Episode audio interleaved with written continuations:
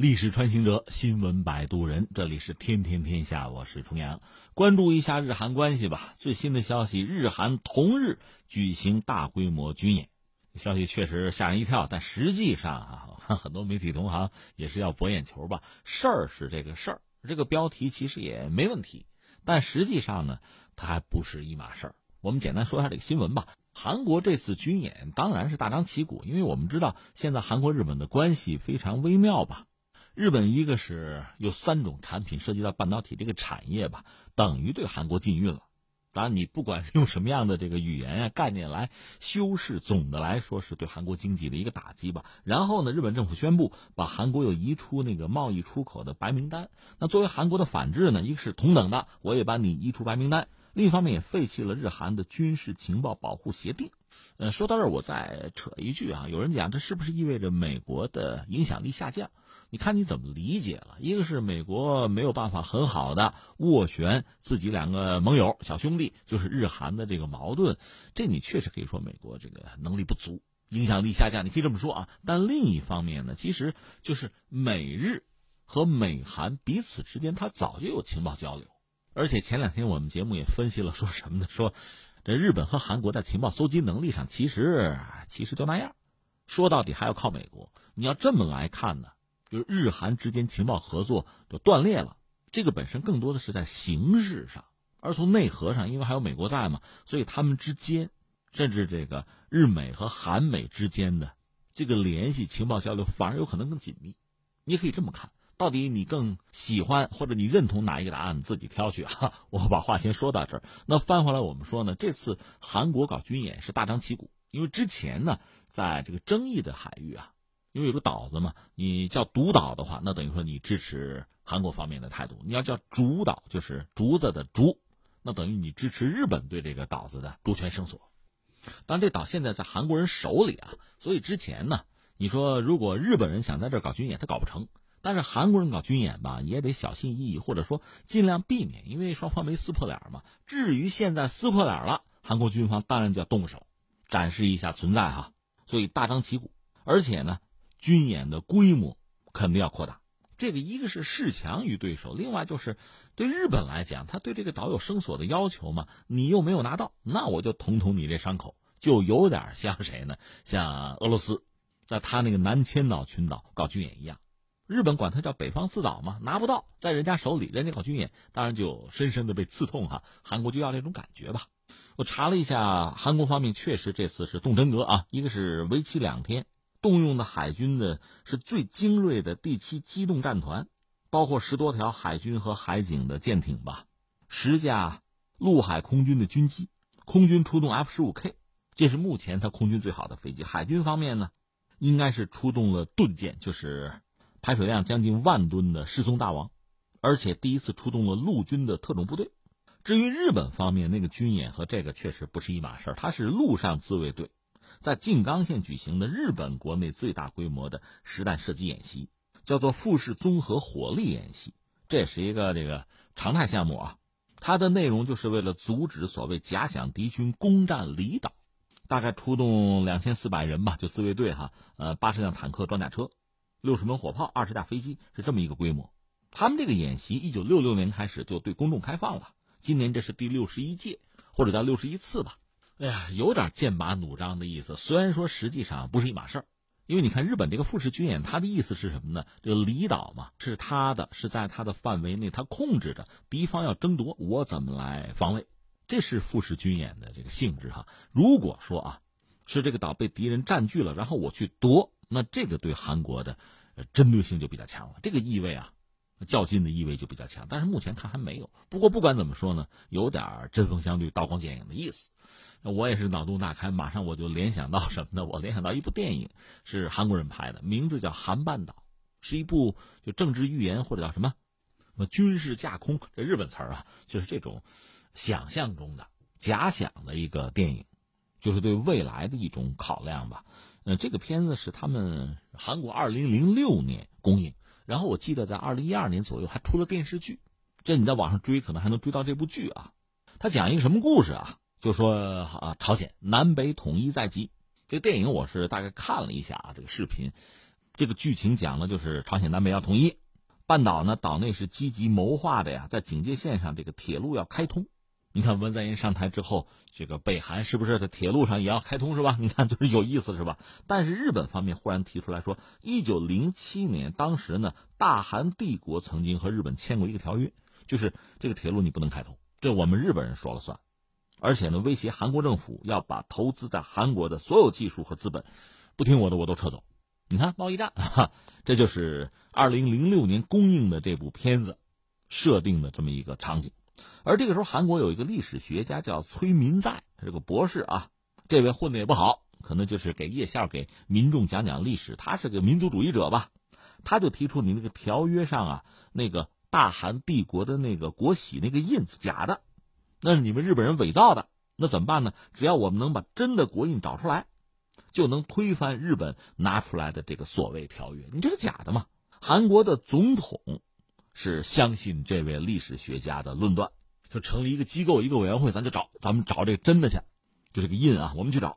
另一方面，韩国这个总理，总理认为啊，那是一个世纪前啊灭亡的国家的印章而已嘛。当务之急是国家的安全和经济，就是和日本的关系你要维持好。所以总理呢决定让国家情报局的这个一个秘密官员吧，是阻止挖掘，就是寻找这个国印。如果真的有的话，马上销毁它，甚至必要的时候就把那个博士啊崔明在除掉了事。所以你看这片子很有意思。这总统呢是个爱国者了，这个总理似乎就是个卖国贼嘛。当然你也可以理解他是理性务实，因为他背后也许还有财团是吧？财阀也是为了韩国经济不出事不崩塌。那这里边确实出现了日韩特别是舰队的对峙，它确实也反映一个现实，就是韩国的军事力量是不如日本的。客观上讲，我们从电影里抽身出来也是这样。日本虽然叫自卫队，但是比韩国军力应该说要强。当然说，因为二战日本是战败国吧，有些武器，比如说弹道导弹什么，它是不许有的。比如这个巡航导弹、战斧那类的东西，按说日本是不应该有的。韩国呢可以有，但是它实际上开发不利，在这方面远不如朝鲜。朝鲜最近不是频频射弹吗？你看这个金正恩，他不是视察他那个新型火箭炮，那火箭炮个头非常大。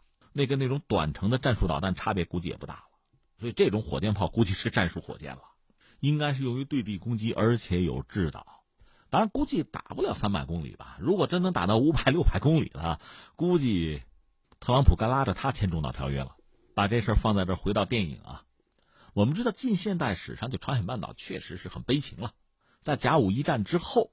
日本逐渐的就吞并它，到后来不是有个所谓的大韩帝国吗？你别以为叫帝国就多光彩，就是在那个阶段有一个日韩合并条约，日本就把韩国整个吞并了。所以在这部电影里，你可以看到什么呢？就是那个闵妃，她不是被日本人杀掉，而且尸体还遭到侮辱吗？就那段历史，在这个电影里都有。当然，它是通过这个艺术手段吧，一个是当下这条线，还有历史那条线编织在一起。那你说结局呢？结局这东西找到了，呃，崔博士也没有死，在这个对日斗争之中算是赢得了胜利，当然总理也没有下台，我记得啊，就这种斗争还会继续下去，大概就表达这么个意思。他确实很反映一些韩国人的心态，也对这个韩日关系啊，我们了解韩日关系，等于说也提供了一个窗口，一个侧面吧。当然，它是个艺术作品了，这是韩半岛。